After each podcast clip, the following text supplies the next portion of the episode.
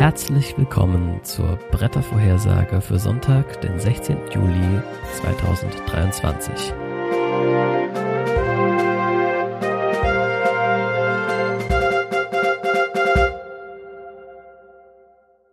Ich und meine hässlich. Hässlich. Herzlich.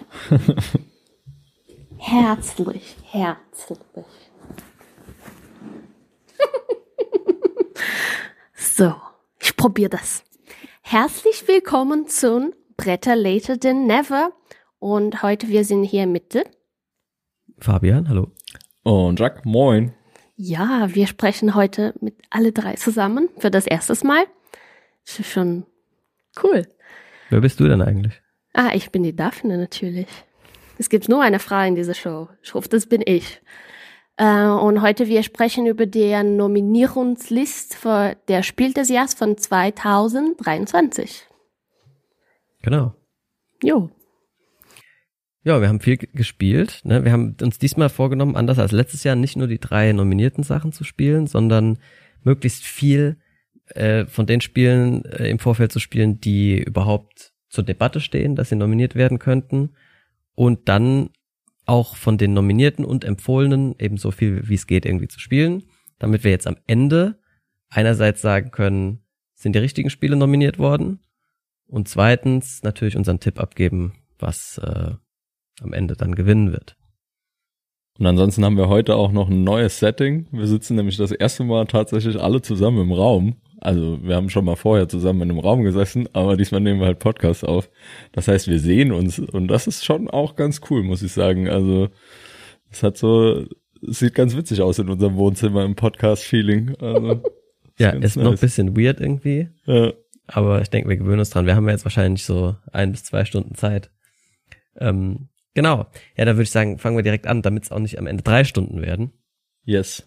Ähm, genau, wir dachten uns, ähm, als erstes wollen wir mal kurz über zwei, drei Spiele sprechen, die es nicht auf die nominierten Liste und nicht auf die Empfehlungsliste geschafft haben, die wir aber trotzdem gespielt haben und die wir gut genug fanden, um sie wenigstens mal zu erwähnen.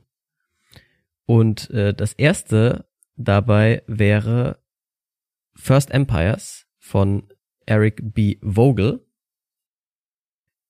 Und ja, das, äh, also ich bin auf dieses Spiel aufmerksam geworden, weil ich im Vorfeld der, bevor also die Nominierten bekannt gegeben wurden, natürlich viele von diesen Podcast-Folgen gehört habe und YouTube-Videos geschaut habe, in denen Leute ihre Tipps abgegeben haben, was so nominiert werden könnte. Und als Außenseiter-Tipp sozusagen ist mir dieses ähm, Spiel hier äh, dabei äh, ins, in, im Gedächtnis geblieben, weil das wurde in einem Podcast, ähm, der namens Broadcast, ähm, äh, ja, eben erwähnt als möglicher Kandidat äh, von einem der drei Orakelnden dort. Und die Beschreibung hat mir so gut gefallen, dass ich dachte, oder oh, ja, das muss ich auch ausprobieren. Und das haben wir dann gemacht. Ähm, wir halten uns jetzt bei diesen Spielen, die nicht auf der nominierten Liste sind, äh, auch bei den Empfehlungsspielen relativ kurz. Das heißt, ich erzähle immer nur so ganz grob, um was es geht. Aber bei First Empires spielen wir, wie das, äh, wie der Name schon sagt, ähm, große Reiche ähm, aus der langen Geschichte unserer Welt und ähm, versuchen uns auf einer Landkarte möglichst gut auszubreiten. Ähm, das heißt, wir, wir versuchen dort Gebiete einzunehmen und die Mehrheiten zu haben gegen die anderen Spieler. Und gleichzeitig hat jeder von uns noch so einen kleinen kleines Spielerboard mit Leisten, auf denen wir nach und nach aufsteigen können. Und das Spiel funktioniert hauptsächlich über Würfel. Wir würfeln also immer, können dann die Würfel geschickt einsetzen für Aktionen und ähm, entsprechend unsere Leisten auch mit diesen Würfeln noch verbessern. Und dann darf man eben zum Beispiel mal öfter einen Würfel neu würfeln oder man hat mehr Männchen auf dem Feld oder man ähm, äh, macht irgendwie Siegpunkte extra für bestimmte Sachen und so weiter und so fort. Also ist eigentlich ganz simples Prinzip. Ähm, wie hat's euch beiden denn gefallen? Also das Spiel ist nicht so mein, sag mal so. Aber ich finde trotzdem schon, also die, die Box war super äh, gemacht. Und äh, so, wie heißt die kleine Ding, da so rein ist, die alle Ressourcen sind äh, super schön und jeder kriegt eine kleine Box mit äh, eurem Mipos und so und mit den Farben und alles. Also es ist sehr schön gemacht. Ich find's okay. Also ich würde nee so übertrieben sagen. Ich muss sagen, äh, ich fand es ziemlich cool. Wir haben das ja in unserer Marathon-Session zur Vorbereitung von dieser Podcast-Folge, glaube ich, am Ende gespielt gehabt. Ähm, und wenn ich mich richtig erinnere, haben wir auch direkt zwei Runden gespielt, oder? Bei First Empires. Also schon äh, direkt ganz cool. Es erinnert halt ein bisschen an Risiko, äh, einfach weil dieses, man hat auch diese Kampfsituation, ähm, Meeples gegen Meeples. Äh, es wird dort nicht über Würfel entschieden, sondern einfach nur durch Überzahlsituationen. Aber es fühlt sich so ein bisschen wie Risiko an und da habe ich dann irgendwie immer direkt schon so einen nostalgischen Hintergrund und denke, oh, wie geil, äh, das ist, wir, wir kämpfen um die Welt gemeinsam. Die ich Karte hab, Ich habe noch nie so. Risiko gespielt. Vielleicht legen das. Ja, und ich glaube, ich bin nicht der Einzige, der viele lange Erinnerungen an lange Risikonächte hat, äh, wo, wo man sich ähm, am Ende am besten irgendwie eine andere Familie gesucht hätte. Ja, genau. Ich finde, das macht, also es hat natürlich was für ein Risiko Äh, durch diesen Area Control Mechanismus und dass man sich da ausbreitet, aber gleichzeitig ist es halt, find, es ist viel schneller wie Ja. Risiko. Es ist auch weniger, äh, es ist genauso konfrontativ, aber so, so eine Schlacht zu verlieren ist gar nicht so schlimm irgendwie, weil Nee. du, krieg, du verlierst deine Männchen nie, die kommen dann einfach immer in andere Gebiete von dir Genau. zurück und du kannst dich dann von dort weiter ausbreiten. Also es ist sehr harmlos im Vergleich zu Risiko, aber gleichzeitig führt es neue Spieler in, in, de, in das Prinzip des Area Control gut ein, finde ich. Und gleichzeitig auch in dieses, es hat ja schon interessante strategische äh, oder taktisch-strategische Entscheidungen durch dieses Playerboard, das man hat. Und man kann, muss sich eben überlegen, will ich eher mehr Würfel würfeln, will ich eher mehr Leute auf dem Spielfeld haben und so, ich glaub, also das hat auch Wiederspielreiz dadurch, äh, obwohl Ja. es sehr simpel ist, äh, ja. Genau, also und und was Daphne am Anfang angesprochen hat, also die Produktion von der Box ist einfach der Wahnsinn. Ne? ja, also das ist super für jede gemacht. Spielerfarbe kommt so eine kleine schöne Pappschachtel im, in, in der Box mit, wo man alle Ressourcen reinmachen kann. Die Playerboards sind Double-Layer-Boards. Also d- d- die, das ganze Artwork ist einfach schön. Es ist wirklich also rundum eigentlich ein tolles Paket. mhm. Deswegen hätte es mich, das hätte ruhig auf der äh, Liste landen können. Ähm, ich denke halt, es war vielleicht nicht innovativ genug, ne, dass die gedacht haben, das Mhm. haben wir schon ab und zu mal gesehen, sowas, aber ähm, ja, also Ein sehr schönes Spiel, kann man empfehlen. Ähm, Genau. Kann man schnell abpicken. Ja. Ähm, mir hat Spaß gemacht. Ich fand's cool. Gut, dann springen wir doch mal direkt zum nächsten weiter. Daphne, möchtest du uns davon was erzählen? Ein Spiel, das wir vor kurzem kennengelernt haben, ne, aber ähm, uns gefragt haben, haben die sich wenigstens überlegt, dass das hätte auf der Liste landen können? Ja, das ist äh, Super Mega Lucky Box bei Phil Walter Harding. Und das ist bei Ravensburg. Wir haben das gerade bei dem Spieldor gespielt, eigentlich entdeckt. Äh, und das ist so toll. Das ist ein bisschen so wie Bingo. Dann, es gibt neue Karten. Oh Gott, ich erkläre nie Spiele in meines Lebens. Ne? Also äh, jede haben so vier, no, drei Plättchen vor sich und dann steht immer so ein, zwei, vier, neun, acht, also so wie eine 3x3 Bingo. Raster mit Nummern. Ja, und dann 1 bis 9. hast du einfach neun Karten mit einer Nummer drin, du weißt nicht, was ist, und dann du Deck auf und dann steht die neu und dann darfst du eine neue kreuzen. Und dann immer, wenn du eine Reihe, äh, die alle drei Nummer hast, kriegst du eine, eine Bonus. So, bisschen so, kriegst du immer eine Boni und das ist ein bisschen Glück drin und ein bisschen Bingo. Also wes- besser, mehr brauche ich nicht eigentlich. Das ist super cool, das Spiel.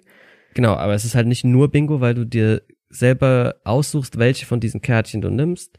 Ne, du, kann, du siehst dann dieses 3x3-Raster, das sind welche Nummern da drauf sind und welche Boni man sich freischalten kann und so muss man sich halt seine Karten gut zueinander aussuchen. Also wenn ich zum Beispiel eine Karte habe, wo ganz viele niedrige Zahlen drauf sind und ich nehme eine andere dazu, die als Boni ganz viele niedrige Zahlen mich wegstreichen lässt, dann hat das einen besseren Effekt, als wenn ich was nehme, das nicht zueinander passt. Das heißt, es ist sehr glückslastig, das Spiel, aber es hat schon auch, äh, man hat Einfluss darauf. Das ist ein bisschen so wie äh, Double So Clever oder alle diese Clever-Spiel. es ist halt sehr belohnt, weil du da und darfst du dir irgendwas wegkreuzen und dann heißt und jetzt darf ich dann und eine 5 wegkreuzen und wegen der 5 kriege ich jetzt noch das und dann das und das und das und so. Ja.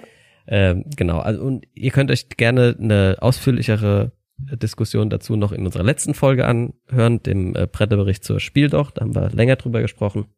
Jedenfalls haben wir uns gefragt, äh, warum das gar nicht so zur Diskussion stand. Vielleicht ist das irgendwie auch der falsche Jahrgang, aber also ich finde, das ist auch bisher in den zwei anderen Runden, in denen ich es ausprobiert habe, immer direkt richtig gut angekommen. Ja. Deswegen. Jacques, du kennst nicht. Genau, ich kann dazu Ja. wenig sagen, aber hört sich gut an. Ist auch echt spaßig. Jo, und dann als letztes kleines äh, äh, Geheimtippchen sozusagen, bevor wir uns an die eigentliche Liste ranwagen, ist ein Spiel, von dem ich auch nicht sicher bin, ob es vielleicht ein bisschen zu spät erschienen ist und vielleicht erst für den nächsten Jahrgang gilt. Aber eigentlich glaube ich, müsste es noch in den diesjährigen Jahrgang reinfallen. Und das ist ein kleines Roll and Ride vom Moses Verlag und von Designerin Sophia Wagner namens Abwärts. Und ab, äh, das englische ab, also UP quasi ab und dann wärts. Ähm, genau, also das ist wahrscheinlich vielleicht auch deswegen nicht auf der Liste, weil es unter den ganzen vielen Roll and Rides ein bisschen äh, vielleicht untergegangen ist. Ähm, ich finde aber, es bringt schon frischen Wind in das Genre. Ähm, man muss da, man würfelt immer drei Würfel von, mit den Zahlen von eins bis sechs und muss die dann in so vier Spalten, die man hat, eintragen. Und das ist so ein bisschen das Prinzip wie bei Tetris. Man muss die Zahlen quasi von oben reinfallen lassen und dann immer in das unterste freie Feld schreiben. Und das halt nach bestimmten Vorgaben. Es gibt drei Varianten, die man spielen kann. Also, was man immer möchte, ist möglichst viele äh, aufeinanderfolgende Zahlen von unten nach oben, also sowas wie drei, vier, fünf, sechs, und dann wieder eins, zwei, drei, vier und so weiter, weil das gibt Punkte. Und dann je nach Variante will man entweder in den Reihen überall gleiche Zahlen möglichst haben oder man will eine besonders lange Kette aus derselben gleichen Zahl äh, bilden. Oder man möchte, wie bei Tetris, bestimmte Formen mit Zahlen, also diese typischen Tetris-Formen, aber halt mit Zahlen in sein Raster da irgendwie reinkriegen. Äh, und das Allercoolste ist, du darfst alle Würfelwerte auch immer miteinander kombinieren. Also du kannst eine 1 und eine 1 und eine 4 würfeln und dann kannst du entweder 1, 1 und 4 eintragen oder eine 2 und eine 4 oder eine 5 und eine 1 oder eine 6. Also du kannst alles hin und her addieren. Äh, genau. Also es ist sehr abwechslungsreich und ähm, kann ich auf jeden Fall mal empfehlen, ähm, falls jemand noch ein neues Roll and Ride sucht. Okay. Aber das wäre es dann auch schon zu den äh, Spielen, die wir vermisst haben auf der nominierten Liste. Und dann arbeiten wir uns jetzt weiter vor zu den empfohlenen Spielen. Und ähm, ja, mit was sollen wir denn anfangen? Jacques, du darfst dir eins aussuchen. Äh, ja, dann fangen wir doch an mit Q&E von Gavin Birnbaum, Strohmann Games und ähm, ja, es ist ein reines Beatspiel eigentlich, ähm, in dem dauerhaft zur Auktion ähm, gewisse Wirtschaft steht, Wirtschaftsunternehmen, die wir dann äh, gemeinsam versuchen zu kaufen äh, und uns gegenseitig zu bieten. Das Interessante in dem Spiel, was am Anfang äh, sehr nicht intuitiv ist, ähm, würde ich sagen, ist, dass man einen unbegrenzten Geldvorrat hat. Also man äh, macht geheime Absch äh, geheime Beat-Aktionen, das heißt, jeder schreibt einfach auf ein Tablet so, was er denn gerne dafür bereit ist zu zahlen oder sie. Und äh, dann wird aufgedeckt und der, der am meisten hat, äh, gewinnt. Das Aufdecken ist jetzt nicht so, dass quasi alle, alle erfahren, wie viel geboten wurde, sondern immer nur die eine Person ähm, schaut sich alles an und kürt einen Gewinner oder eine Gewinnerin der Runde. Und die bekommt dann da, das Unternehmen. Die Unternehmen haben unterschiedliche Wertigkeiten für die Siegpunkte später, haben unterschiedliche, ähm, man hat da noch so eine 3x3-Matrix, also es gibt unterschiedliche Wirtschaftszweige. Wenn ich dann drei unterschiedliche habe, kriege ich quasi mehr Punkte und so weiter. Aber ich glaube, das ist eigentlich alles nicht so wichtig. Das Interessante in dem Spiel ist wirklich diese Mechanik, man hat unendlich viel Geld zum Bieten. Und das führt dann zu einem Spielverlauf, der meistens irgendwie nicht vorhersehbar ist. Also bei uns lief es dann am Ende eigentlich immer so, dass es völlig übertrieben war, irgendwie gefühlt. Also es war so, die, die Beat-Aktionen am Anfang waren am Ende irgendwie völlig egal, weil wir haben halt irgendwie mit 200 Dollar angefangen für ein Unternehmen und haben halt irgendwie mit 200 Billionen aufgehört für das letzte ungefähr. Ähm, ich glaube, so ein bisschen der, der entscheidende Kniff, den man noch erwähnen muss, für die, die das Spiel nicht kennen, ist, der, der am Ende am meisten Geld ausgegeben hat, fliegt aus der Wertung sofort raus. Genau, der ja, Sonst könnte man ja einfach die ganze Zeit völlig abstruses Zeug bieten. Ja. Äh, ja. Richtig, äh, das ist noch ein wichtiger Fakt, genau. Äh, es hat eine coole Mechanik, also es hat auch beim ersten Mal, muss ich sagen, wo wir es gespielt haben, richtig Spaß gemacht. Wenn man zwei oder dreimal spielt, habe ich das Gefühl, es, das Spiel ist unkontrollierbar und es ist irgendwie, also da hatte ich so das Gefühl, okay, es macht mir jetzt nicht mehr so viel Spaß tatsächlich. Ich weiß nicht, wie es euch ging. Ich finde es in neuen Gruppen immer. In neuen Gruppen, ja, cool. wir haben schon mehr aus einmal gespielt in verschiedene Gruppen mhm. und das jedes Mal komplett anderes, ne? Und ich, ja, es ist einfach schön, dann immer so diesen Moment mitzuerleben, wenn Leute plötzlich merken, ach so, ah, okay. Jetzt und dann biete ich halt auch, ich. wir, wir sind gerade in den Hunderttausenden und jetzt biete ich einfach 10 Milliarden.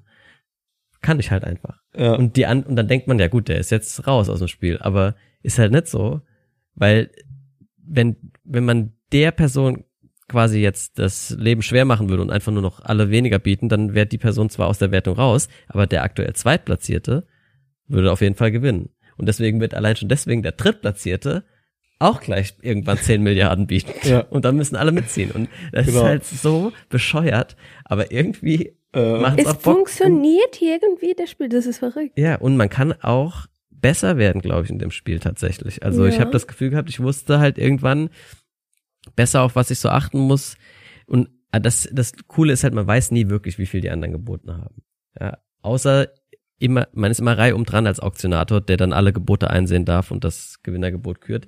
Da ist das eine Mal, wo man Info kriegt. Und beim Rest sieht man immer nur das äh, Gebot des Auktionators, das haben wir nämlich auch nicht gesagt, das ist offen und dann bieten halt alle verdeckt da drauf. Das heißt, man weiß immer nur, was mindestens geboten wurde, aber nie wie viel wirklich. Und äh, ja, aber wir haben auf jeden Fall die Erfahrung gemacht, dass Leute das entweder richtig scheiße finden, das Spiel.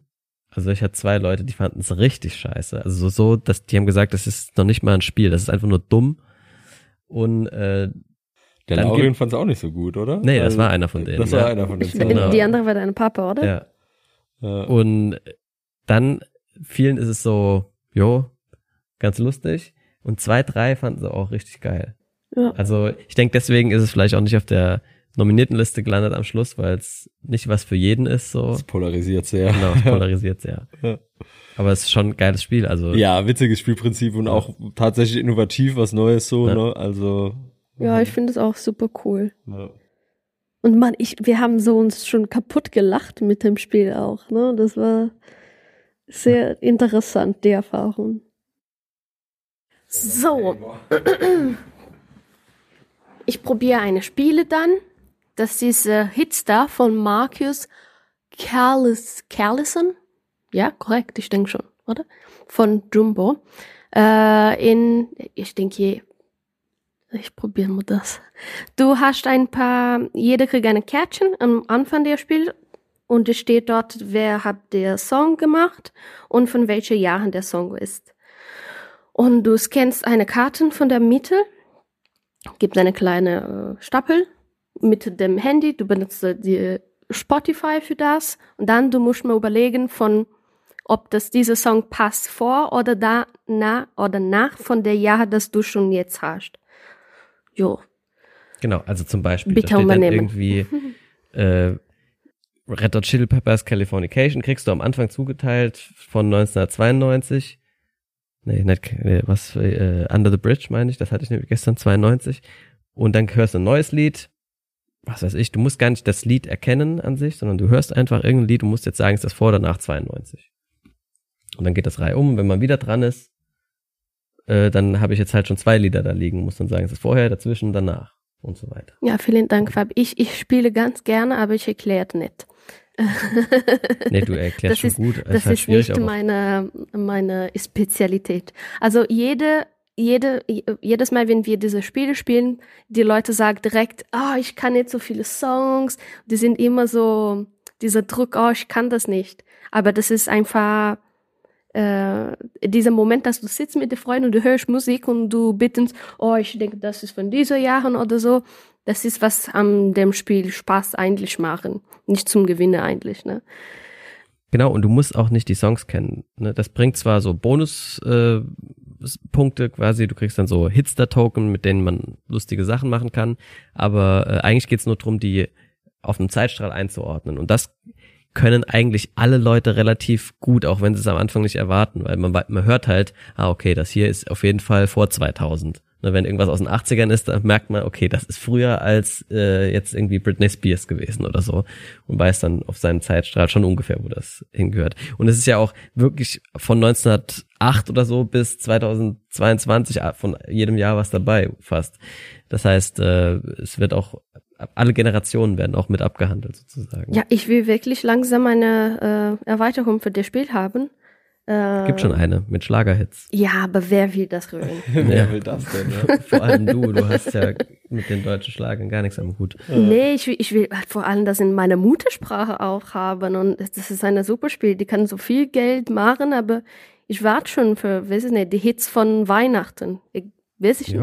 Oder die Hip-Hop-Ausgabe cool. oder die Alternative Rock-Ausgabe oder ja, ja. so Zeug. Das wird Kommt super. bestimmt noch. Ja. ja. Ich würde mir beides sofort holen, zum Beispiel. Ja, ja ähm, Hits ist eine super Empfehlung. Ich ja, hätte das auch also nominiert. Ich meine, die, die, äh, viele Leute haben das erwartet, dass es nominiert wird oder zumindest empfohlen. Äh, die, die es nicht erwartet haben, haben meistens gesagt, wahrscheinlich ist das Problem, dass man halt Spotify braucht. Ja, du kannst es zwar auch mit einem kostenfreien Account von Spotify spielen, da ist man allerdings ein bisschen eingeschränkt, ähm, weil, weil dann einer quasi das bedienen muss und der sieht quasi immer das Lied, was ein bisschen blöd ist. Kann man aber, das geht trotzdem, nur du brauchst halt auf jeden Fall einen Spotify-Account. Das ist, ja. ne, du brauchst was von, einer, von einem dritten Anbieter sozusagen. Und das, vielleicht war das mit ein Grund, warum es dann letztendlich nur empfohlen war, aber ey, als es macht genau das, was ein Spiel des Jahres machen soll. Du kannst es in jeder Runde spielen. Ja. Es wird auch dauernd gespielt. Also zumindest so bei mir in den ganzen Spielerunden. Dauernd heißt, oder noch nicht mal in Spielerunden. Gestern äh, waren wir auf einem Konzert und sind danach noch bei jemandem zu Hause ein bisschen weiter was trinken gegangen. Plötzlich war Hitz da auf dem Tisch so. Weil es halt einfach in ganz viele Settings reinpasst. Das passt in die Party rein, das passt ins Kaffeetrinken rein, passt auch einfach so in den Spieleabend rein. Es ist einfach rundum cool. Genau, Oder? ich würde auch sagen, ich habe es äh, meistens irgendwie an Abenden gespielt, wo man irgendwie was getrunken hat oder so und da hat's perfekt reingepasst. Also es macht einfach Bock. Ein lustiges Spiel. Ähm, viel mehr, glaube ich, müssen wir da auch gar nicht zu sagen, oder? Nö. Große Empfehlung. Okay, dann mache ich mal weiter mit Akropolis. Das hat ja quasi das Spiel des Jahres Pendant in Frankreich äh, gewonnen und war deswegen auch für das Spiel des Jahres eben immer wieder als Favorit gehandelt. Ähm, allerdings jetzt ist es eben nur auf der Empfehlungsliste gelandet, ähm, vielleicht auch, weil es wieder ein Plättchenlegespiel ist und es sowohl letztes Jahr mit Cascadia als auch dieses Jahr mit Dorfromantik, über das wir später noch sprechen, ja an Plättchenlegen äh, Legespielen einiges an Konkurrenz gab. Aber kurz zu Akropolis. Bei Akropolis puzzeln wir so äh, Hexagon-Teile, die aber immer in Dreier äh, Konstrukten einherkommen, also drei Hexagons aneinander sozusagen. Ich weiß nicht, ob es dafür einen Namen gibt, aber jedenfalls äh, wie wenn man so drei Cascadia-Plättchen immer auf einmal legen würde. Und ähm, die puzzeln wir aneinander. Es gibt irgendwie fünf verschiedene Farben, die nach bestimmten verschiedenen Regeln Punkte geben. Also sagen wir, in Blau zum Beispiel möchte man äh, besonders große zusammenhängende Gebiete puzzeln. In Gelb möchte man ein, alleinstehende gelbe Plättchen haben und in Lila, die möchten komplett umrandet sind, sein, die roten so wollen am Stadtrand platziert sein und Gärten, die grünen, die geben einfach immer Punkte, von denen will man möglichst viele haben. Und dann puzzelt man sich quasi so sein Gebiet zusammen, guckt am Ende, wie viele Punkte man erreicht hat. Das funktioniert übrigens auch ganz interessant. Man puzzelt sich einerseits quasi die blauen Plättchen oder roten Plättchen oder gelben Plättchen und andererseits sind manchmal eben auch noch Sterne auf unseren Puzzleteilchen in der entsprechenden Farbe und die Punktzahl pro Farbe ist am Schluss, wie viel von den Plättchen, die die entsprechende Bedingung erfüllen, habe ich multipliziert mit wie viel Sternen in der Farbe habe ich gesammelt. Und genau. Und dann puzzelt man, am Schluss hat irgendwer am meisten Punkte. Aber der eigentliche Clou an dem Spiel ist, ich darf nicht nur mich quasi in die Breite ausbreiten, sondern auch in die Höhe. Das heißt, ich kann in Akropolis auch auf zwei Plättchen, die ich schon gepuzzelt habe, obendrauf ein drittes legen.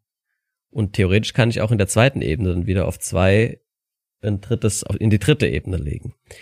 Und das, warum sollte ich das tun? Naja, weil alle Plättchen, die in der zweiten Ebene liegen, zählen doppelt und alle, die in der dritten Ebene liegen, zählen dreifach. Das heißt, so kann ich halt meine Punktzahl extrem erhöhen.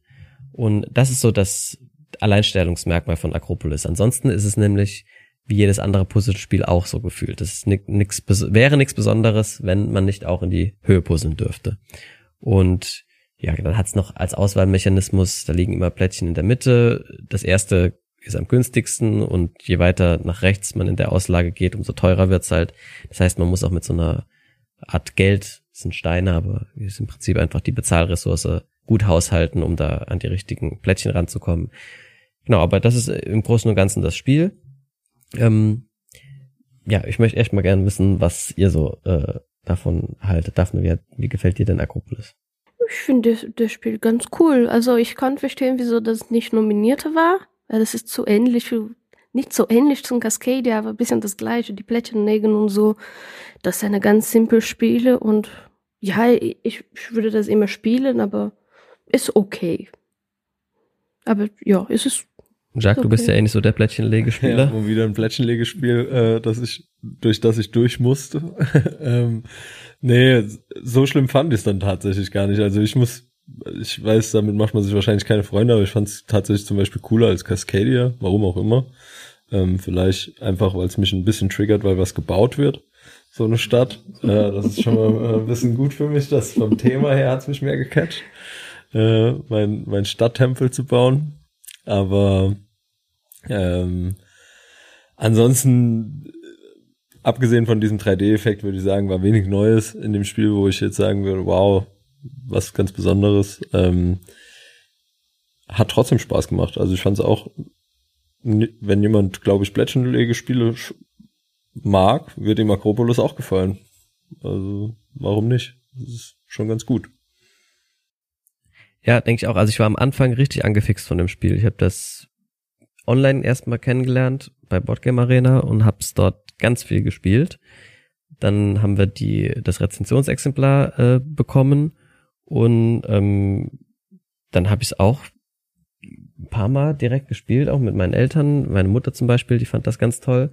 Und äh, aber es hat sich dann jetzt diese schnell Feuer war schon direkt war, genau, weg, ne? Schnell verbrannt, das Feuer ja. sozusagen. Ähm, ich ich mag es jetzt immer noch. Ne? Ich würde das auch sofort jetzt spielen. Hätte ich, ich habe immer Lust auf das Spiel, aber ich habe es jetzt von mir aus nicht so oft mehr äh, ähm, forciert. Forciert, genau. Hm. Da, genau, aber also im Prinzip ist das ein, ein wirklich rundes, prima Plättchenlegespiel. An alle Plättchenlegespiel-Fans ist das eine absolute Muss-Empfehlung eigentlich. Ja, ja, genau, so würde ich es auch sagen. Äh, aber äh, im, im, im großen äh, Kosmos der Spiele, wo es halt außer Plättchenlegespielen auch noch anderes Zeug gibt, ist es jetzt nicht so so äh, das Alleinstellung, hat es nicht so das Alleinstellungsmerkmal, dass es da ja. irgendwie unbedingt ausgezeichnet werden müsste. Ähm, das Spiel ist übrigens von Jules Messot und im Kobold Spielverlag auf Deutsch erschienen. Ja, und an andere Spiele ähm, könnte man natürlich mal noch über Sea Salt and Paper sprechen. Das hatten wir in unserem Marathon auch gespielt. Ähm, ganz besonders in dem Spiel würde ich sagen, ist das Artwork. Das ist uns, glaube ich, allen gut oder allen aufgefallen, weil ähm, es ist im Prinzip ein Kartenspiel, ein einfaches Kartenspiel, in dem halt Artwork auf den Karten ist ähm, und das sind Origami äh, aus dem Bereich der Meere. Also es gibt äh, Muscheln, es gibt Krabben, Pinguine, Krabben, Pinguine, Meerjungfrauen, ja. alles Mögliche und im Prinzip ist alles mit Origami gefaltet worden. Also man hat auf jeden Fall mal einen Eindruck, wenn man sich vorher noch nicht mit Origami beschäftigt hat. Ich weiß nicht, wie das bei euch war. Nee. nee. Keine große Origami-Erfahrung im Leben gehabt. War bei mir ähnlich. Es gab bei mir immer in der Schule in der Projektwoche eine Origami AG, aber da habe ich mich nicht angemeldet damals. Was? Absicht. ja, auf jeden Fall kriegt man mal einen Eindruck, was man mit Origami so machen kann. Und es, das ist schon, würde ich sagen, auch beeindruckend. Also sind schon coole Sachen, die da gefaltet wurden. Ja, äh, also kur dann kurz zum Artwork. Also ich war auch, ich weiß bis jetzt nicht, ob ich das cool finde oder nicht. auch nicht. Es ist halt voll äh, frisch so. Ich finde schon ganz originell. Ja, genau, es ist ja, originell. Es ist komplett was anderes. ja. Aber ich meine, ich finde auch die Origami-Kunst an sich beeindruckend, aber wirklich schön finde ich die jetzt nicht. Es ist halt faszinierend, wie man irgendwie aus einem Stück Papier so ein mehrlagiges Muschelkonstrukt falten kann. Das Ja. ist mir unbegreiflich, wer auf sowas kommt. Äh, aber dann ist das ja, wenn das jetzt Origami-Kunst in echt irgendwo ausgestellt würde, fände ich das wahrscheinlich auch noch mal anders, noch cooler als jetzt hier, weil hier hat man ja quasi Fotos von Origami auf Spielkarten. Und das ist schon eine, eine irgendwie Das ganz schön viele Kombi. Layer. Ja, Ja. ist, Ich muss was sagen, ich finde die, die, die Namen von der Spiel ein bisschen weird. Sea Salt and Paper. Ja, Sea Salt, sagst du das auf Deutsch? Ach so? Ich meine, das Thema außer Origami ist ja quasi nautisch. So, du hast irgendwie Schiffe und äh, Anker und Tintenfische. Das, Und dann hat man mit Origami Paper mit dem Thema Sea und dann haben sie halt Sea Salt, Salt und Paper, Da- das Sea wird- Salt und das Salt das ist das wird Bindeglied. weird äh, auf Portugiesisch. Also. Das Bindeglied ist quasi Salt. Das macht keinen ja, Sinn eigentlich. In dem ja, Namen, genau. Ne? Also, Aber Sea Salt und Salt und Pe Pepper. Pep ja, ich weiß, ja, ich finde es ein bisschen komisch. Aber ich finde, man, man, es, äh, es bleibt im Gedächtnis der Name direkt. Also insofern gut gewählt. Ja, ja, die passen zusammen. Sollen wir noch kurz was zum ja. Spiel an sich erzählen? Ja, wir Ja. könnten vielleicht mal noch ganz kurz erzählen, wie es funktioniert. Äh, ja. genau, es ist ein ganz simples Kartenspiel eigentlich, in dem man ähm, versucht, eine möglichst gute Kartenhand zu sammeln. Ja, man, man, man zieht immer Karten und ähm, die, die geben auf ganz unterschiedliche Arten und Weisen Punkte. Ja, also man kann äh, zum Beispiel bei manchen Karten möchte man besonders viel des gleichen Typs sammeln. Äh, oder bei anderen Karten ähm, möchte man äh, von einem anderen Typ äh, bestimmte Karten sammeln. Da gibt zum Beispiel heißt es dann für jeden Pinguin, den du sammelst, kriegst du drei Punkte. Oder wenn du eine Muschel sammelst, kriegst du null Punkte. Bei zwei Muscheln kriegst du zwei Punkte. Bei drei Muscheln fünf Punkte. Bei vier Muscheln und so weiter. So und dann gibt's noch Karten, die will man immer in Pärchen haben. Das gibt dann jeweils einen Punkt, wenn man so ein Pärchen hat. Und diese Pärchenkarten kann man halt auch noch ausspielen. Weil normalerweise, wenn man dran ist, zieht man einfach eine Karte. Dann hat man eine Karte mehr. Wenn man wieder dran ist, zieht man noch mal eine Karte. Hat man wieder eine Karte mehr. Und so macht man weiter, weiter und sammelt eben Punkte. Und diese Pärchenkarten, die kann man eben auch vor sich ausspielen. Man hat dann trotzdem weiterhin diesen Punkt über das Pärchen, aber man triggert auch noch einen Effekt. Sowas wie ich bin noch mal dran. Oder ich darf bei jemand anderem eine Karte ziehen. Oder ich weiß schon gar nicht, was sind noch so Effekte. Auf jeden Fall, äh, ich, so, ich darf den Ablagestapel durchsuchen und mir was rausnehmen. Es gibt übrigens zwei Ablagestapel. Das ist ein Meine Lieblings ist die Shark. Element. Ja, der Shark ist zum Klauen beim anderen. Ja, genau. Und ähm, so versucht man halt Punkte zu sammeln und sobald man irgendwie auf sieben Punkte gekommen ist oder mehr, kann man das Spiel beenden. Dann kann, und dann hat man zwei Optionen. Entweder ich sage, wir hören jetzt sofort auf, dann zählt jeder seine Punkte und man kriegt diese Punkte.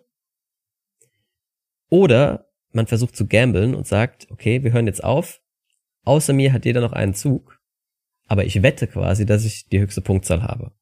Und wenn ich dann die höchste Punktzahl habe, dann bekomme ich noch Bonuspunkte, nämlich für die äh, Kartenfarbe, von der ich die meisten habe, so viele Punkte, wie ich eben habe von der Karte. Wenn ich aber verliere, dann kriege ich nur die Punkte für diesen Bonus. Und äh, das ist sozusagen so die diese Option, die man am Schluss hat. Ne? Man, ah, ich habe jetzt sieben Punkte, aber soll ich vielleicht noch versuchen, noch mehr zu kommen, um dann diesen Gamble Ja. wagen zu können? Oder ich bin jetzt relativ schnell auf sieben Punkte gekommen, vielleicht beende ich einfach, weil ich denke, die anderen haben erst drei oder vier Punkte. Und genau, da spielt man mehrere Runden, bis irgendeiner die ausgemachte äh, Gesamtpunktzahl erreicht hat. Und ich glaube, das variiert nach Spielerzahl zwischen 30 und 40 Punkten. Und genau, das ist das ganze Spiel. Also wirklich sehr simpel, sehr schnell, ultra schnell gelernt. Aber ich finde es sehr originell. Ja, Ja. Ist wieder ein gutes Kartenspiel da in der Auswahl, würde ich sagen. Genau, so wie, wie bei Scout. Scout war auch Genau, äh, ja. was irgendwie ganz leicht, aber originell in, in seiner Art. Und Mhm. so ging es mir bei Sea Salt and Paper eigentlich auch. Ähm, es ist nicht schwer zu lernen, obwohl es irgendwie was Neues macht. Mhm. Ja. Das sind coole Interaktionen, wie die Daphne schon gesagt hat, der Shark und so weiter. Also das macht schon auch Bock bei den anderen irgendwie was zu ziehen. Ja. Äh, es gibt halt irgendwie Joker-Karten quasi. Ah, diese die Meerjungfrauen, genau. Von denen gibt's nur vier im ganzen Spiel und wenn es einer schafft, in einer Runde die alle vier zu sammeln, hat er sofort das ganze Spiel gewonnen. Ja. Das ist halt auch noch so ein bisschen äh, Genau. der, der äh, Nervenkitzel dabei ab und zu. Ja. Also da, genau, es sind so viele, viele coole Highlights in dem Spiel. Ich finde auch, was du gerade gesagt hast mit der Siegbedingung am Ende, wenn ich dann quasi den Gamble mache und sage, ich wette, ich habe mehr Punkte wie ihr, das ist auch, würde ich sagen, ähm, ja, da, da geht der Puls hoch. Also das macht Ja, schon, genau. Es es hat- hat, schon eine ein ganz bisschen- schöne das ist Spannung. Das ist ein bisschen so wie Silver. Ja, äh, das Prinzip, genau, äh, das äh, bei, bei Silver auch ein schönes Kartenspiel oder Cabo. Äh, da ist es auch so, dass man dieses äh, Einläuten der letzten Runde quasi machen kann. Ja, ich Ähm, mag so Spiel. Ja, finde ich auch. Schöner, schöner Mechanismus. Ja, äh, Sea Salt and Paper von Bruno Catalla und Theo Rivière bei MM Spiele im Deutschen erschienen. Jo, und dann es gibt's die letzte in dieser Empfehlungsliste. Das ist Das letzte, das ah, wir gespielt das haben. letzte, genau. Äh, wir haben noch zwei nicht gespielt. Die, die können wir ja kurz schon mal erwähnen. Das sind Kusoka bei Pegasus erschienen von Leo Colovini und Mantis äh, von Ken Gruel und Jeremy Posner ähm, bei Exploding Kittens erschienen. Die haben wir leider nicht spielen können. Ähm, da müsst ihr euch andere Podcasts anhören, äh, um was zu denen zu hören. Genau, aber dann zu dem letzten, das wir noch gespielt haben, That's Not a Head. Ja, von Casper Lab vom Havensburger. Also, sag mal so, ich will diese Spiele spielen, wenn ich ein bisschen betrunken, betrunken bin. Äh, Das macht ein bisschen mehr Spaß. Oder ich will das gerne ausprobieren mit Kindern. Weil der Spiel selbst, das ist nicht mein Ding. Also, das ist, äh, das ist, äh, du sagst immer zu den Leuten, das ist so wie, na, na, na, pack meinen meine Koffer. Kopf. Ja. Genau, ich höre das immer. Äh, du, du kriegst eine Objekt, so eine Red, und die andere haben eine Banane und die andere haben eine Blumen und du und dann nimmst du eine neue Karte und dort ist eine Tasse und dann ich gebe zu meiner linken oder steht bei dem Karten in welche in welche rum muss dem Karte geben und gebe sie jetzt die Karte zum Jacques ausgedeckt. Hier ist deine Head und du musst mal jetzt sagen, ob das du traust mich, ob, ob das korrekt ist oder ob du denkst, das falsch ist. Mhm. Aber irgendwann, du merkst nie mehr, was hast du für Karte, ob das die wirklich die Banane ist, ob das die Banane schon mit Farbe ist. Also du kannst das bisschen noch besser erklären. Ja, also jeder startet mit einer Karte, die ist ausnahmsweise offen. Normalerweise sind alle Karten verdeckt, nur die Startkarte ist offen und dann fängt ein Spieler an. Sagen wir mal, Jacques, du hast jetzt eine Banane, Daphne hat einen Hut und ich habe ein Auto. Ja, so jetzt ziehst du eine Karte, du hast die Banane. Ähm, und das ist ein neues Geschenk, heißt das in dem Spiel. Du kriegst jetzt ein Geschenk, sagen wir mal von mir aus äh, eine Brille. Mhm. Dann, direkt, dann legst du die Brille verdeckt vor dich hin und nimmst deine Startkarte, die Banane, drehst die um und dann steht da, ob man es nach rechts oder nach links geben muss, gibst es an den entsprechenden Spieler und sagst, hier hast du eine Banane. In dem Fall ist es noch klar, dass das stimmt. Aber jetzt muss man sich schon merken, okay, die Banane ist jetzt bei Daphne. Und Daphne hat ein neues Geschenk gekriegt. Jetzt muss sie ihr andere, ihre andere Karte, in deinem Fall, was haben wir gesagt, hattest du, äh, Siehst du, man merkt man das ja, ich hab's direkt jetzt schon nicht wieder mehr. vergessen, aber ihr Objekt muss sie jetzt auch weitergeben an den entsprechenden Nachbarspieler. Und so geht es halt immer weiter. Bis irgendwann einer sagt, hier hast du eine Brille. Und dann ist halt immer die Frage, der, der die Karte kriegt, muss dann sagen, ich glaub dir oder ich glaub dir nicht, quasi. Und wenn man aufdeckt und es stimmt halt, obwohl man es angezweifelt hat, ist so wie bei Maxien quasi, ne? Also nur halt dauernd rutschen die Karten in alle möglichen Richtungen weiter und du weißt nicht mehr, Ja. wer welches Objekt hat. Und ja, das ist ganz witzig. Es ist auch sehr schnell rum, Gott sei Dank, weil mir macht es ehrlich gesagt überhaupt keinen Spaß. Aber äh, ja, in der richtigen Runde ist das gut für einen Lacher, aber nach zwei, drei Mal ist es irgendwie durch, glaube ich.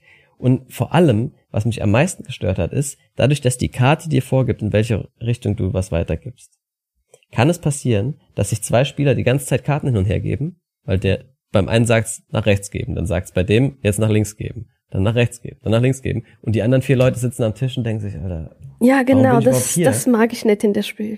je mehr Leute es sind, umso wahrscheinlicher ist es, dass du gar nicht drankommst. Ja. Und dann Und- der Spiel ist schon fertig und hast du überhaupt nicht mitgespielt.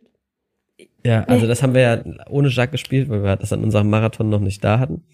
Ähm, Und ich würde mal sagen, ich, also ich kann es dir heute gerne noch mitgeben, ähm, kannst du ausprobieren, aber ich finde, man hat nichts verpasst, wenn man dieses Spiel nicht spielt. Nö. Denkt ihr, es wäre ein gutes Upgrade zum Stocky oder eher nicht? Hm. Stocki, für alle nicht Eingeweihten, ist ein See hier in der Nähe, an den der Jacques äh, nächste Woche zum Campen fährt. Mit einer großen Gruppe. Äh, ja. Also, wenn Leute so spielen magen, ich würde lieber Order Overload Kaffee spielen. Ich habe schon in der letzten Folge über äh, Genau, da haben wir das ja schon gesagt. Das ist auch so ein Memory-Spiel, aber kooperativ, viel besser, wo man sich besser. gemeinsam von Level zu Level immer mehr Bestellungen in einem Café merken muss. Und das ist halt viel witziger, weil du, du hilfst dir gegenseitig und jeder ist auch gleich oft dran die ganze Zeit und ja, ich weiß nicht, also das ist, wenn man schon ein Memory-Spiel spielen will, dann lieber das als äh, It's Not Ahead. Das hat bei mir wirklich gar nicht gezündet. Und auch keiner, mit dem ich gespielt habe, wollte es irgendwie nochmal spielen. danach. Ja, das, das war ein bisschen traurig. Dementsprechend, also wenn man Kam auf sowas so steht gut an. und vielleicht auch Kinder, mit Kindern ist es deswegen natürlich cool, weil die dich da komplett abziehen. Die Mhm. wissen genau, wo die Sachen sind. Und bei uns war es halt wirklich so, dass wir auch ganz oft direkt schon bei der ersten neuen Karte, die reinkam, wussten wir schon immer, was, was unsere Startdinger waren und wer jetzt die Banane gehabt hat. Und naja, also äh, war einfach auch nichts für mich und die hat es ja auch nicht so gefallen. Aber es gibt ja auch viele Leute, die es wirklich gerne spielen. Also da muss man einfach dafür gemacht sein, glaube ich, dass einem, äh, wenn man sowas mag, dann ist das ein gutes Spiel dafür, aber ja. Und äh, ich war übrigens nicht der Einzige, der das mit diesem, dass man nicht, dass es passieren kann, dass man gar nicht dran ist, das wurde öfter kritisiert, in anderen Podcasts auch. Also das ist ein bekanntes Problemchen. Gut, aber dann sind wir jetzt schon durch und können endlich zu den eigentlich interessanten drei Spielen kommen, nämlich den dreien, die noch eine Chance haben, auch Spiel des Jahres zu werden. Und wir sind ja heute zum ersten Mal zu dritt, was auch gut ist, denn einer von uns hat eins von den drei nominierten Spielen gar nicht gespielt. Und zwar ähm, fangen wir mit dem einfach an, dann ist das nämlich erledigt. Äh, und zwar Dorfromantik. Ähm, das konnte der liebe Jacques leider noch nicht ausprobieren. Er hat es schon zu Hause, ich habe es ihm mitgegeben. Genau. Und ähm, ja, kannst ja noch nachholen. Ähm, Dorfromantik muss jetzt wahrscheinlich auch gar nicht mehr großartig erklären. Die meisten, die das hier hören, haben das wahrscheinlich schon irgendwo mal gespielt. Ich mache trotzdem eine Kurzfassung. Es ist ein Kampagnenspiel. Das heißt, wir schalten nach und nach immer neue Elemente frei. Und es ist ein Plättchenlegespiel. Wir puzzeln sechseckige Felder aneinander, kooperativ. Und das sind auch schon so die Innovationen, warum es wahrscheinlich von der Jury äh, durch die Nominierung und vielleicht auch durch die Auszeichnung am Ende ähm, besonders geehrt wird. Es ist ein Plättchenlegespiel, was ja nichts Neues ist. Auch wie man die Plättchen, was man da puzzelt und so, ist auch nichts Neues eigentlich. Du versuchst besonders gute große Gebiete zu machen. Du versuchst, versuchst äh, besonders lange Schienen zu puzzeln oder solche Sachen. Aber je nachdem, wie gut du warst, kriegst du halt neues Spielmaterial und neue Arten zu punkten nach und nach ins Spiel. Und es ist kooperativ. Ein kooperatives Puzzlespiel, was es so auch noch nicht häufig oder vielleicht gar nicht gab. Und genau, was man versucht ist, also die hauptsächlich macht man Punkte über sogenannte Auftragsplättchen, die, wenn, es sind immer drei im Spiel äh, von Anfang an, dann habe ich, da steht da zum Beispiel, ich möchte jetzt ein Waldgebiet. Das der Auftrag ist, ein Waldgebiet zu puzzeln. Und dann zieht man so ein kleines Auftragsplättchen dazu. Ja, da sind die Zahlen von eins bis vier oder eins bis fünf. Nee, Quatsch, drei, vier bis sechs drauf, so. Ähm, und das ist dann die Größe des Waldgebiets, die ich puzzeln soll. Das, dieses Plättchen lege ich da drauf und jetzt weiß ich, okay, jetzt ziehen wir nach und nach Plättchen und versuchen hier auf jeden Fall, wenn das jetzt eine 5 war, ein Waldgebiet Größe 5 zu machen. Und sobald wir das schaffen, ist der Auftrag erfüllt. Dann wird ein neues Auftragsplättchen gezogen. Das ist dann zum Beispiel jetzt ein Getreideauftrag, den legen wir irgendwo hin, ziehen das entsprechende Nummernplättchen dazu. Von mir aus jetzt eine 6, dann wollen wir da ein 6er Getreidefeld puzzeln. Und das gibt's halt für Wald, Getreide, ähm, ja, Fluss und Schiene, da geht's eben um die Länge. Und eins haben wir noch vergessen. Ist auch egal. Jedenfalls puzzelt man das und versucht darüber möglichst viele Punkte zu sammeln. Und dann nach und nach wird eben Zeug freigeschaltet, wo man eben noch durch andere Sachen Punkte machen kann. Da will ich jetzt auch gar nicht spoilern. Aber im Prinzip ist das ein ganz simples Plättchenlegespiel, bei dem man halt zusammen ganz gemütlich bei Kaffee und Kuchen am besten ähm, sich so eine schöne Landschaft zusammenpuzzelt und dann Punkte machen will. Was mich ein bisschen stört, persönlich, als mein Spieler, mein Spielertyp spricht das nicht so an, ist, man kann das Spiel gar nicht verlieren. Ne? Es gibt, oder gewinnen kann man es eigentlich auch nicht. Du machst einfach nur Punkte und möchtest nächstes Mal halt besser sein. Und du wirst auf jeden Fall besser sein, weil du halt diese neuen Materialien kriegst, die dir fast automatisch mehr Punkte bringen.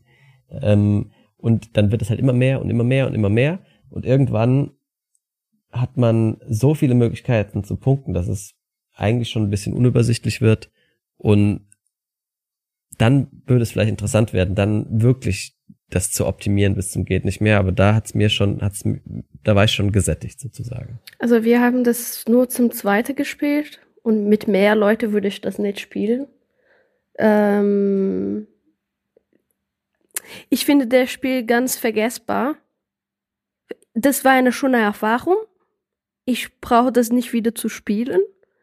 Und wenn ich habe das zu Hause in der Regal, ich würde nie sagen, oh, ich habe so Bock, das zu spielen. Das würde nie passieren, leider. Und ich finde, das ist für Spiel des Jahres, das kann nicht so sein. Ich denke, das war so viele andere äh, Spiele des Jahres, so Just One, Cold Names, alle von dem, ich will immer wieder spielen.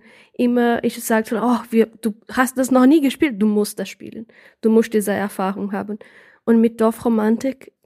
Also ich meine, wir haben es schon so. oft gespielt. Ne? Wir haben, glaube ich, 13, 14, 15 Partien gespielt. Wir haben aber die Kampagne auch nicht komplett fertig und haben dann irgendwann keine Lust mehr gehabt, jetzt die letzten drei, vier Sachen auch noch freizuschalten. Und das, was du gerade gesagt hast, dem stimme ich voll und ganz zu. So Spiel des Jahres wie Zug um Zug, Alhambra, äh, auch sogar ältere Sachen, El Grande, was weiß ich. Da sitzt man irgendwann 20, 30 Jahre später sitzen da Leute und denkt sich, das könnte man doch mal wieder spielen. Genau. Und bei Dorfromantik ist bei mir halt jetzt nach einmal Kampagne, warum soll ich das nochmal spielen? Ich weiß schon, was alles freigeschaltet genau. wird. Wieso? Und dann ist es immer nur das gleiche. Dann spiele ich wahrscheinlich lieber die App, was es ja ursprünglich mal war, die, wo es quasi endlos weitergeht. Ja, aber ich, also ich habe auch schon von Leuten gehört, die spielen die Kampagne zum zweiten Mal durch. Also scheint Leute auch richtig anzu, äh, anzufixen, aber ich fand's jetzt wirklich cool. Coole Idee, gut umgesetzte App, aber also als Brettspiel umgesetzt. die Erfahrung war schon. Wir ja. haben das zum Frühstücken gespielt und so, aber das ist nicht so wow. Ich bin auch nicht so gehypt wie, ja. wie viele andere. Äh, denn es ist ja der große Favorit auf den Titel, muss man so einfach, muss man schon so sagen. Die, das äh, wird immer als Top-Kandidat genannt.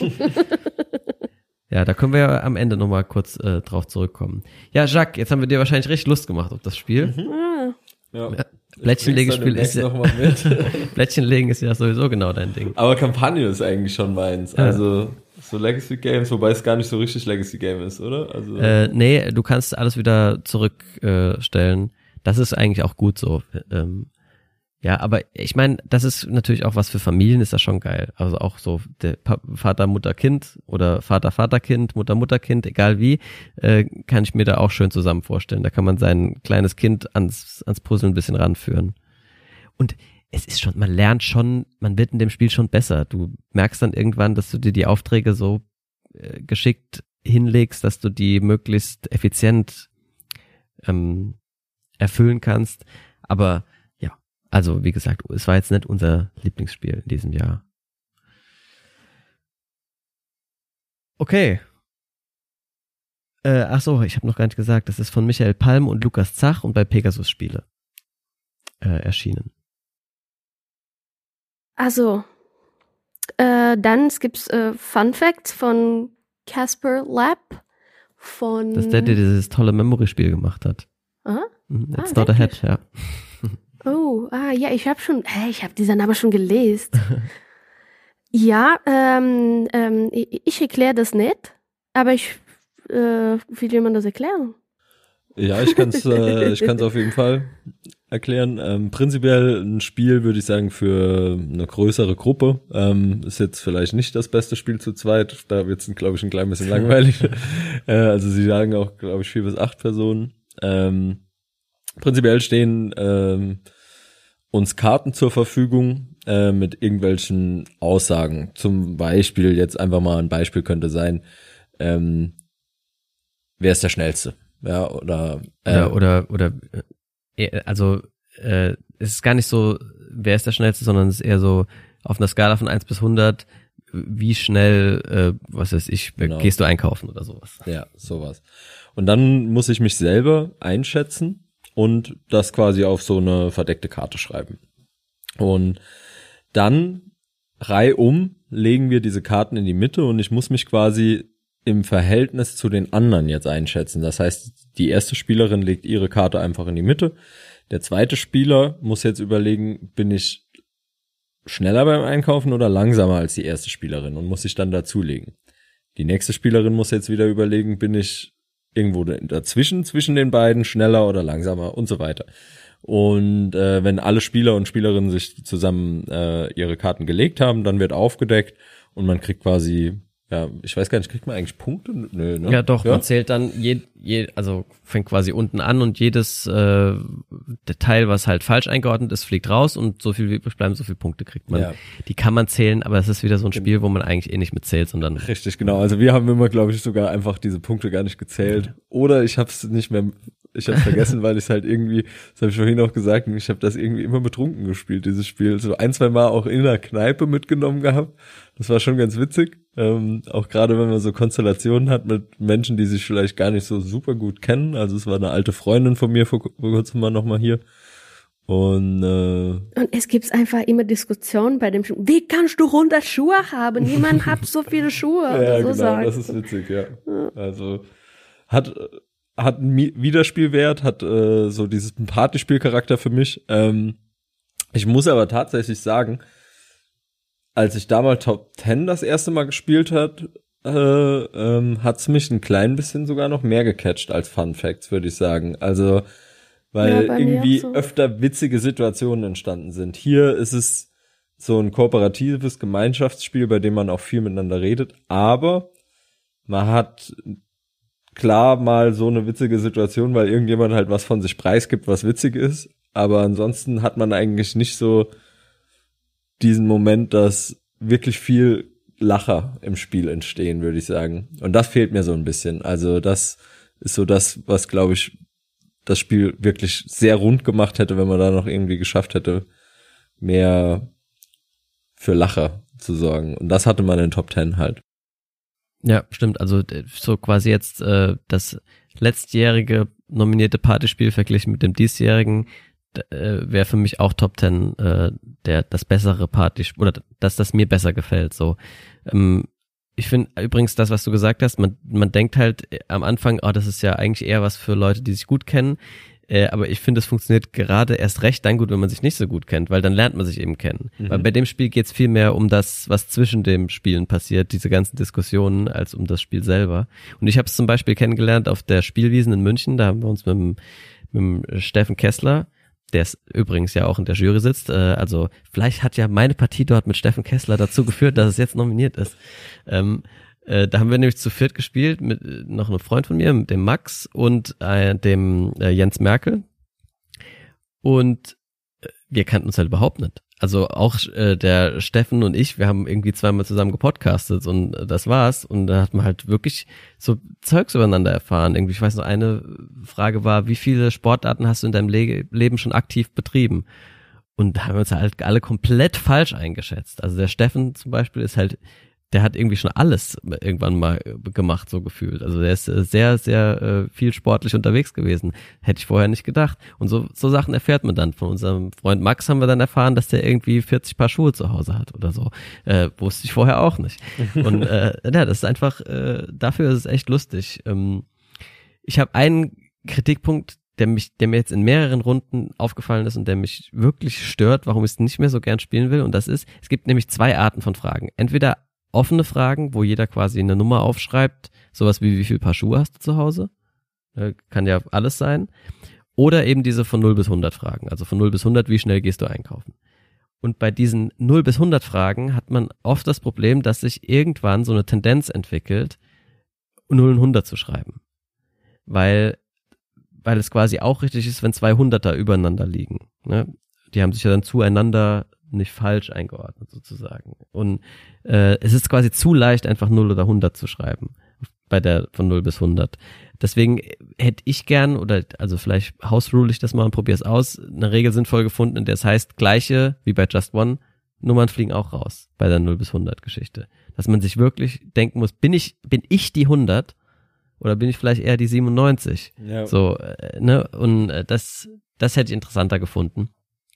Und generell zeigt es so dieses Problem, dass man auch in, also ich beruflich beschäftige mich ab und zu ein bisschen mit äh, Ratings auf einer Skala und es, man muss da quasi immer mit reinrechnen, wenn man das statistisch auswertet, dass bestimmte Leute Skalen anders behandeln als andere. Also manche Leute gehen gern auf 0 und 100 und manche gehen eher gern nur von 40 bis 60 so um was, ja. weißt du, so äh, jeder hat so seine eigene Range und das spielt bei dem Spiel manchmal schon auch eine Rolle. Wenn der eine dann 80 draufschreibt, ist das für den schon richtig viel. Und für den anderen, der fängt bei 80 halt überhaupt erst an, so. Ja. ja ich kann das verstehen. Ja, deswegen, also es ist ein lustiges Partyspiel. Ich finde, äh, ist, ich, ja, es wäre auch nicht meine erste Wahl auf jeder Party, aber es ist immer, immer spaßig ja, gewesen. Ist auch ein gutes Spiel. Wenn man Partyspiele mag, kann man das auf jeden Fall sich holen. Gutes Spiel in der Beziehung. Genau, und da bleibt uns noch ein Spiel übrig, und zwar Next Station London von Matthew Dunstan. Er erschien bei HCM Kinzel äh, im Deutschen. Ah, übrigens, Fun Facts ist bei Repos äh, erschienen und äh, Kasper Lapp haben wir ja gesagt. Genau, so Next Station London. Das ist ein Flip and Ride, bei dem wir versuchen, ein möglichst gutes Netz aus U-Bahn-Linien zu malen. Und das funktioniert so, dass wir vier Runden spielen und in jeder Runde malt jeder auf seinem Blatt eine andere Farbe äh, an U-Bahn-Linie ein. Also ich fange zum Beispiel an mit der blauen Linie, Jacques hat dann die rote, Daphne hat die grüne und nach der Runde geben wir die Stifte einmal im Kreis weiter, dann hat man eben die nächste Farbe. Und ähm, man versucht dabei, das, also da ist London ist quasi aufgeteilt in 13 Distrikte in diesem, auf diesem Blatt, das man da hat. Und in jedem Distrikt sind äh, verschiedene Stationen, die man anfahren kann. Und diese Stationen, die man anfahren kann, ähm, sind durch Symbole dargestellt. Vier Stück, Kreis, Viereck, Dreieck und Fünfeck. Und ähm, dann wird immer eine Karte aufgedeckt, auf der ist ein Symbol, zum Beispiel ein Kreis. Und dann muss ich eben von meiner jetzigen Station, mein, in dem, am Anfang ist das eben die Startstation deiner Farbe, eine Verbindung malen zu einem Kreis. Zu einer Station Kreis. Dann wird die nächste Karte aufgedeckt und dann darf ich wieder von beiden Enden meiner Linie weitermalen sozusagen. Und das machen wir eben und versuchen dabei jeweils unsere Punkte zu optimieren, weil am Schluss gibt's Punkte dafür, wie viele Distrikte ich in der Farbe erreicht habe, multipliziert mit der Anzahl der Stationen in dem Distrikt, in dem ich die meisten habe. Also wenn ich in einem Distrikt jetzt zum Beispiel vier Stationen habe und habe insgesamt äh, fünf Distrikte angefahren, dann wären das fünf mal vier 20 Punkte. Da kann man noch ein paar Sonderpunkte machen, indem man so bestimmte Sehenswürdigkeitsstationen anfährt oder indem man die Themse möglichst oft überquert. Aber, aber das ist jetzt für die Erklärung gar nicht so wichtig. Wir machen das einfach vier Runden lang und versuchen, möglichst viele Punkte zu machen mit unseren vier U-Bahn-Stationen. Ähm, dann gibt's noch Sonderpunkte für, für so Kreuzungen, die man äh, schafft. Also wenn eine, in einer Station mehrere Linien sich kreuzen. Und apropos Kreuzen, das ist nämlich so ein bisschen das Hindernis an dem Spiel. Man darf quasi nie eine Linie, die man gemalt hat, nochmal mit einer anderen Linie wieder kreuzen. Das heißt, es wird immer enger von Runde zu Runde und man muss sich dann irgendwie geschickt da durchschlängeln. Um, genau. Und ja, das ist so im Prinzip das ganze Spiel. Es gibt noch paar Sonderregeln, Joker-Karten und ähm, wichtig ist auch noch, es, jedes Symbol kann theoretisch zweimal aufgedeckt werden pro Runde. Es gibt alle Symbole einmal in Blau und einmal in Rot. Aber wenn die roten alle aufgedeckt wurden, ist die Runde vorbei. Das heißt, man weiß nie genau, wie viele wie lang wird meine Strecke eigentlich werden. Und das ist, das ist im Prinzip das ganze Spiel. Äh, ja, fangen wir vielleicht mal mit Jacques an diesmal. Wie hat ja, dir das denn gefallen? Ähm, ich würde sagen, wir haben uns das Beste zum Schluss aufgehoben, oder? Also wir haben es ja in unserer Marathonrunde gespielt und so auch von dem Feedback, was ich so von euch hatte, das dürft ihr aber natürlich gleich selber sagen, aber auch von meiner Einschätzung, das hat richtig Bock gemacht. Also das letzte Mal, wir haben das ja, glaube ich, auf der Brettspielkon letztes Jahr in Berlin schon mal gesehen, mhm. ähm, haben es da aber gar nicht gezockt. Aber da war ein großer Stand damals gewesen, äh, wo sie es ausgestellt hatten. Und ähm, jetzt halt mal die Gelegenheit gehabt, das zu spielen und wirklich ein verdammt cooles Spiel. Also was so ein bisschen verrückt ist, man hat eigentlich gar keine Interaktion mit seinen Mitspielern und Mitspielerinnen. Also jeder spielt eigentlich auf seinem Pl Blatt so sein eigenes Spiel und theoretisch bräuchte ich auch gar niemand anderen, um das Spiel zu spielen. Ähm, natürlich ist das aber jetzt vielleicht nicht der Gedanke von dem Spiel, weil man will natürlich am Ende auch gewinnen und am meisten Punkte haben. Das, das ist die einzige Interaktion eigentlich. Das ja, genau, du sagst, wie viel Punkte hast du gemacht? 30. Oh, scheiße. ja. ja, nur 29. Ja.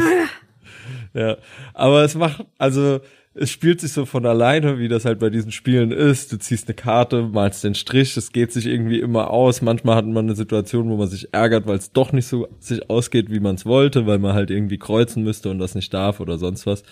Aber prinzipiell spielt sich das Spiel quasi fast wie von selbst und es macht einfach Spaß, diese U-Bahn-Linien, also diese Stadt zu erschließen mit dem Metronetz. Das ist cool. Also sehr, sehr schönes Spiel. Ich finde es vom Artwork cool. Ich finde es vom, vom äh, Gefühl, wie sich das Spiel anfühlt, wenn ich spiele, cool. Ähm, und Wiederspielwert hoch 10. Also da macht auch jede Partie, glaube ich, neu Bock. Es gibt auch kleine Mini-Erweiterungen quasi, die schon mitgeliefert werden, äh, mit so Zusatzzielen und so, die kann man dann irgendwann mit einbauen. Also ja. Genau. Also ich denke, wir haben schon das vielleicht 70 Mal gespielt. Ungefähr. Das letzte Mal, als ich geguckt habe, waren es 60 Partien, aber wir haben es ein paar Mal gespielt, ja. Äh, der Spiel ist genial. Das ist meine Favorite mit Abstand und für mich überhaupt keine Frage, was wer wer soll das gewinnen. Ähm, jede Gruppe, die findet das super. Bis jetzt, ich habe niemanden äh, getroffen, die haben gesagt, ach nö, das wird nichts. Eine, eine, sag mal so. Die Max. Sorry, Max. Aber die andere sagt, dass alles, dass der Spiel super, soll man auch eine Runde spielen. Und das ist immer so bei dem Spiel. Ich habe schon ein paar Mal gehört, eine Kritik von dem Spiel ist die Holzstift. Äh, ich, ich, in jeder Gruppe, dass wir spielen, die haben schon sich selbst äh, besorgen, andere Stift jetzt, andere Farben oder Hausregel, dass jeder Spieler die gleiche Farben. Äh, und ich das, der Spiel ist super. Ich finde noch eine, eine kleine Problem bei dem Spiel ist wert, wenn du das in der Lage, wenn du gehst zum Teile zum Beispiel und du siehst der Spiel, das wert vielleicht nicht für jede, nur wenn der Stehspiel ist des Jahres, weil das sieht schon ein bisschen zu chaotisch aus, wenn du äh, für das erste Mal sehen. Äh, vielleicht würde ein paar Leute sagen, oh nee, das, das ist für mich viel zu kompliziert. Aber es ist überhaupt nicht. Ja. Vielleicht passt gut zu den Themen. Das sieht so wie eine Band. Ja, ja, das stimmt. Es ist ein bisschen wirr am Anfang, wirkt es sehr verwirrend, aber jeder ist ultra schnell drin. Und ich habe wirklich, ich habe das am Anfang dann, weil es mir so gut gefallen hat, in jeder Spielerunde, in der ich war, habe ich das ausgepackt. Und immer mindestens eine Person, meistens mehr, haben sich direkt selbst gekauft. Es ist auch im Moment ausverkauft. Also das ist einfach, äh, das kommt überall gut an. Und weil du vorhin gesagt hast, dass man kann es auch allein spielen, man kann es auch saugut allein spielen. Und meine Schwester und mein Vater, die habe ich unabhängig davon dabei erwischt sozusagen, wie die das allein gespielt haben. Und das sind Leute, die würden nie im Leben ja. auf die Idee kommen, alleine was zu spielen. Meine Schwester schon gar nicht. Nee. Äh, die, die muss ich so zum Spielen schon überreden. Und die hat es gekauft und alleine gespielt. Also ich meine, das, das sagt eigentlich schon alles. Ja. Wenn das nicht das Spiel für alle ist, dann weiß ich auch nicht. Also äh, ich meine, ihr habt, ja, damit werde ich sie aufziehen am Stockweiher. es ist einfach geil und theoretisch kannst du das Spiel bis zu äh, vier Personen spielen mit dem Material, das geliefert wird, weil da vier Farben drin sind. Aber wenn du dir die Buntstifte nochmal kaufst, kannst du schon zu acht spielen. Und wenn du sie nochmal kaufst, kannst du zu zwölf spielen. Also eigentlich kann man das auch mit hundert Leuten spielen, wenn jeder, wir haben uns so diese, kennt ihr diese Kugelschreiber, die, äh, die so vier Farben haben so, legst du einfach 20 von den Kugelschreibern mit in die Packung, dann kannst du es mit so vielen Leuten spielen, wie du willst. Und ja, also ihr merkt schon, wir sind relativ begeistert von dem Spiel. Und äh, äh, ich denke, ja, wir hätten ja jetzt quasi im Anschluss, äh, klären wir doch die Frage zuerst mal. Was denken wir, sollte Spiel des Jahres werden? Auf unbedingt Auf, Next Station. Genau, ja, ich denke, ja. das wurde jetzt ziemlich da klar. Haben wir Konsens in unserer, in unserer genau. Konstellation. Ja. Das wäre sozusagen unser Wunschkandidat. Äh, äh, Kandidat. Die nächste Frage ist, was glauben wir, was Spiel des Jahres wird? Und bis vor kurzem, also bis bis ich diesen angefangen habe, die ganzen Spiele selber jetzt mal zu testen, intensiv, hätte ich sofort Dorfromantik gesagt, einfach wegen dem großen Hype, der da war. Aber mittlerweile, ähm, weil ich halt so persönlich davon überzeugt bin, dass Next Station London noch viel cooler ist, habe ich, also bin ich mir gar nicht so unsicher, ob es nicht vielleicht doch eine Chance hat. Ah, ich hoffe. Fun Facts glaube ich eher nicht. Nee, genau. Fun Facts glaube ich auch Nee. nicht, dass es wird. Ähm, aber ja, Dorfromantik habe ich selber noch nicht gespielt. Dementsprechend Next Station London ist für mich der ganz klare Favorit. Ja, für mich auch. Das wäre ein bisschen schade, äh, wenn das nicht gewinnen, aber was könnte man machen? Was soll man machen? Äh, das ist auch so wie Top 10. Das hat nicht gewonnen, aber jeder spielt das immer noch weiter. Und Ja. das gleiche bei Scout, wir spielen das immer noch weiter, egal ob das hat gewinnt oder, Ja, oder genau. nicht. Klar. Aber mit, ich denke, in der Long Term wird äh, äh, Next Station dann besser. Also Ja, der, ich habe, also wie gesagt, 60 Partien oder so habe ich schon und ich will es immer noch spielen. Wir haben schon Next Station Tokyo gespielt. Ja, Next Station Tokyo, der Nachfolger steht ja schon in den Startlöchern, den kann man bei Boardgame Arena schon ausprobieren. Auch sau cool. Äh, gleiches Prinzip, aber bisschen abgeändert halt so, dass es wieder sich komplett neu anfühlt. Also wirklich cool. Ähm, okay, dann hätte ich noch äh, eine andere Frage. Hättet ihr denn, äh, seid ihr denn mit den Nominierungen, mit den drei zufrieden oder hättet ihr andere Spiele lieber nominiert gesehen, die jetzt hier auf der Empfehlungsliste Ich hätte Hitster äh, nominiert auch. Für Partyspiele. Quasi statt Fun Facts lieber Ja. Hitster. Ich finde das besser. Muss Ja, würde ich auch mitgehen. Ja. Ja. Und also weil ich eh nicht so der riesen Partyspiel-Fan bin, ähm, also ich spiele die schon gerne mit, aber ich spiele noch lieber andere Spiele. Nicht auf Partys, aber also wenn ich mich jetzt zum Spielen treffe, muss ich kein Partyspiel spielen, das meine ich.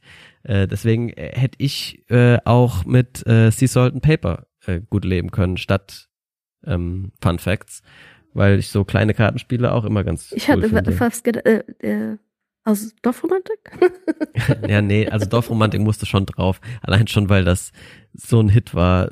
Also, das wäre quasi eigentlich, also unglaubhaft gewesen, wenn sie das nicht nominiert hätten. Nee, nee, nee. Also ist es schon cool, das Spiel, aber nee, for a long term. Also, wenn ich ganz alleine das zu sagen hätte, dann wäre vielleicht Dorfromantik nicht drauf gelandet.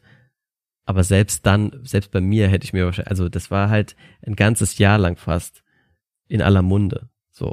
Und, und, und wurde viel, viel gelobt, auch von, von diversesten Leuten. Also, dass das auf jeden Fall mal nominiert werden musste, war eigentlich klar. Ja, ich bin begeistert von der Nominierung und ich, will schon wissen, wer gewinnt. Ja, ist ja nicht mehr lang, ungefähr einen Monat noch. Ja. Genau.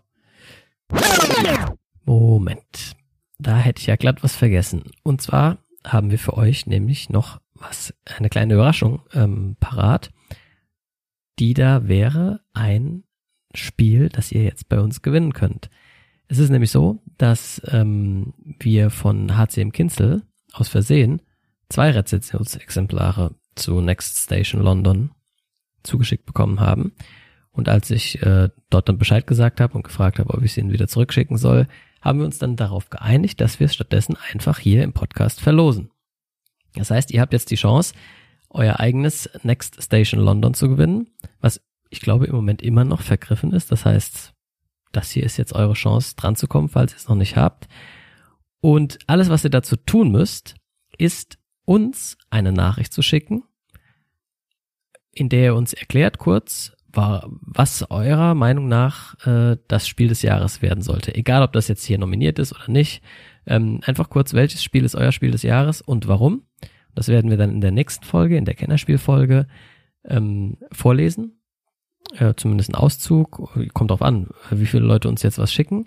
Und dann natürlich auch äh, live beim Aufnehmen einen Gewinner oder eine Gewinnerin ziehen. Ähm, ihr könnt uns diese Nachrichten schicken an bretterlate then never at gmail.com oder bei Twitter oder bei Instagram als Direktnachricht oder ihr findet in den Show Notes auch eine Telefonnummer, an die ihr gerne auch per Sprachnachricht uns ähm, eure Meinung zukommen lassen könnt. Äh, die könnten wir dann sogar schön audiomäßig in die nächste Folge mit einbauen.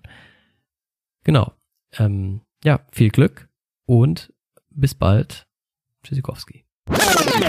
Ja, dann sind wir schon durch mit unserer Folge. Jo. Ging ja fix. Ähm, ja, was gibt's dann noch zu sagen? Äh, wir melden uns natürlich wieder mit der Folge zu den Kennerspielen, wie letztes Jahr auch. Auch dazu wird's eine Brettervorhersage von uns wieder geben. Und eins davon spielen wir jetzt vielleicht gleich sogar noch. Ja. Ähm, und ansonsten wünschen wir euch wie immer gut Brett. Gut Brett. Gut Brett.